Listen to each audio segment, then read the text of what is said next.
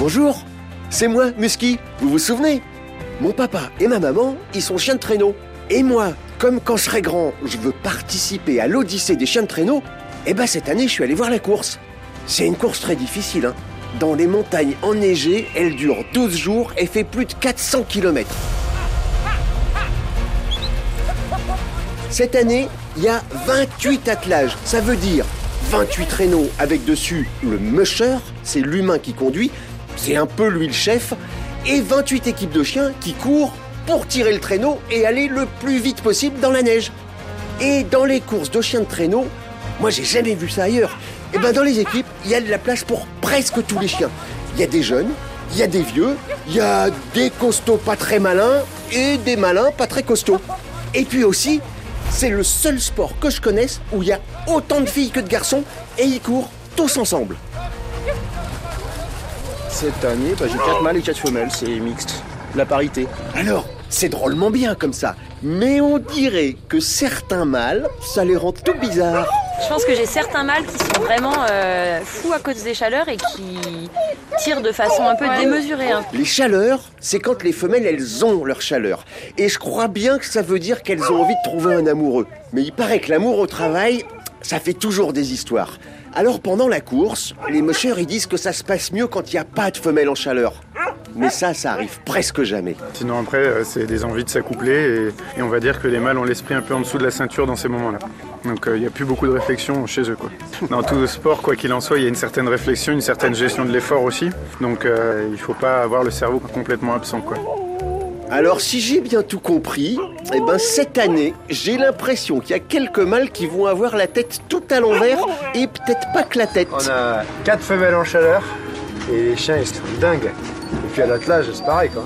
Euh, Lui là il se crame au travail parce qu'en fait il est derrière les femelles et il essaye de les rattraper et il, il s'épuise à essayer de les rattraper alors au lieu de se gérer quoi en fait.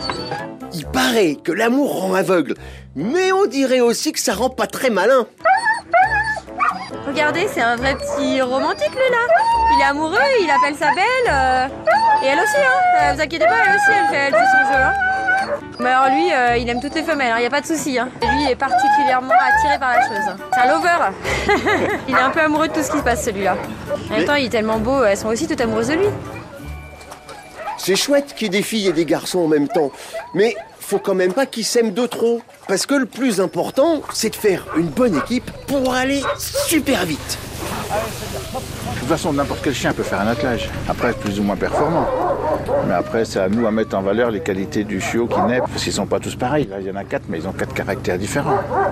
Il y en a qui sont plus euh, volontaires que d'autres.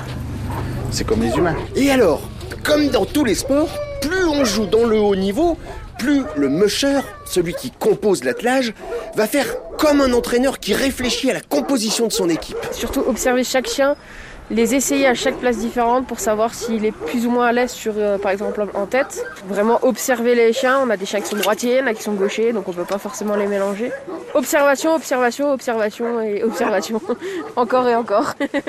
De toute manière, l'attelage, il ira toujours euh, à la vitesse maximale du moins bon, quoi, on va dire. Donc euh, finalement, s'il y en a un qui va moins vite, ce sera lui qui va donner le tempo quand même. Donc euh, après, moi, à mon niveau à moi, où j'ai 8 chiens, de toute manière, j'ai pas le choix, je fais la course avec mes 8 chiens. quoi. J'ai pas 40 chiens, je choisis un pool de 8 chiens. Il y en a d'autres par contre, ils ont vraiment le choix. C'est les très grandes équipes, celles qui sont vraiment pas là pour rigoler. Hé, les chiens Mathieu, Mathieu, les chiens Hé, chien Dis-oui Lui par exemple, il s'appelle Rémi Coste. Ici, tout le monde le connaît, c'est un peu le champion de la course. Il l'a déjà gagné 5 fois. Et lui, presque tous les jours, il change son équipe. Bah, en fonction de l'étape, là on a 27 km, assez pentu, euh, une neige un petit peu profonde, Bon, on prend les chiens les plus en forme, pas forcément les plus gros gabarits, même si j'ai quand même des gros chiens. Ils ont tendance à s'enfoncer un petit peu plus dans la neige profonde. Et comme sur un terrain, une fois que l'équipe est faite, ce qui est important, c'est que chacun soit bien à sa place. On a des leaders qui vont donner la direction, ça sera Népal et Gimli. C'est les chiens euh, auxquels on s'adresse pour la direction. On a les swings euh, qui vont donner de la vitesse, les teams qui vont entretenir la vitesse et les wheels juste devant le traîneau qui sont en général les chiens les plus forts. Les wheels, c'est vraiment la force. Donc il faut des chiens assez costauds qui sont capables de tirer des bonnes charges. Et le plus proche du traîneau, ouais. Donc c'est vraiment eux qui ont la charge directement en fait, euh, à accrocher à leur harnais. C'est les costauds. Donc, les costauds, ceux qui ont des grosses cuisses, des gros muscles, c'est ceux qu'on met à l'arrière. Et pour mettre à l'avant, bah, il faut plutôt mettre ceux qui ont des grosses têtes. Les plus intelligents, les plus légers, les plus rapides. Et en termes de mental, avoir beaucoup de mental parce que le chien ne court après rien, ce chien Il court après le vent. Contrairement à ceux qui sont derrière qui veulent essayer de les rattraper. Et puis ben, des chiens légers, ça va toujours plus vite.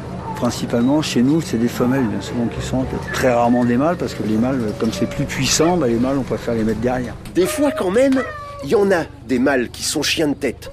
Regardez lui par exemple. Moi il m'impressionne, il me fait même un peu peur et quand je me mets à côté j'ai l'air d'une toute petite peluche. Ouais bah ce chien là, qui ressemble un peu à un loup, Magnum, aujourd'hui il a 7 ans et on a construit une relation de confiance euh, pendant des années des années. Aujourd'hui je sais que quand je l'ai en tête de mon attelage, il y a lui et son fils qui sont en train de mon attelage, euh, rien peut euh, m'arrêter Aujourd'hui on a cassé le traîneau puis on a quand même fini les premiers à l'arrivée donc il n'y a pas grand chose à expliquer de plus quoi.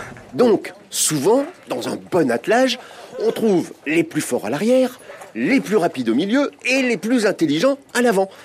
Et je me demande si ceux de devant, les chiens de tête, avec une tête bien faite, en plus ce serait pas un peu les chouchous. On en a certains qui vivent à l'intérieur, qui sont comme ça beaucoup plus proches de nous, beaucoup plus à l'écoute. Ils sont à côté du poêle à bois, ils peuvent vivre à l'extérieur sans problème, mais nos chiens de tête vivent beaucoup plus avec nous pour euh, avoir une affinité encore plus proche d'eux. Moi, j'aimerais vraiment la faire cette course.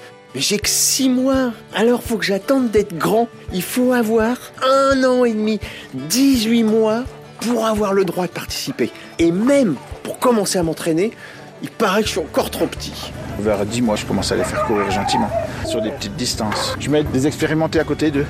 Quand je les mets dans l'attelage, je mets un jeune, puis un expérimenté à côté. C'est lui qui va lui apprendre le métier, entre guillemets.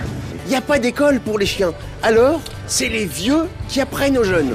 Au début, c'est se demande ce que c'est, qu'est-ce qui se passe quand on leur met le harnais.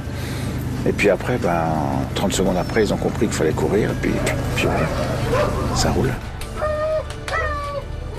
Alors j'attends. Et quand mes parents et mes grands frères vont courir, je reste à la maison avec mes papis et mes mamies ceux qui sont trop vieux pour courir. Mais j'ai plus trop longtemps à attendre. Et je sais que bientôt j'irai avec eux.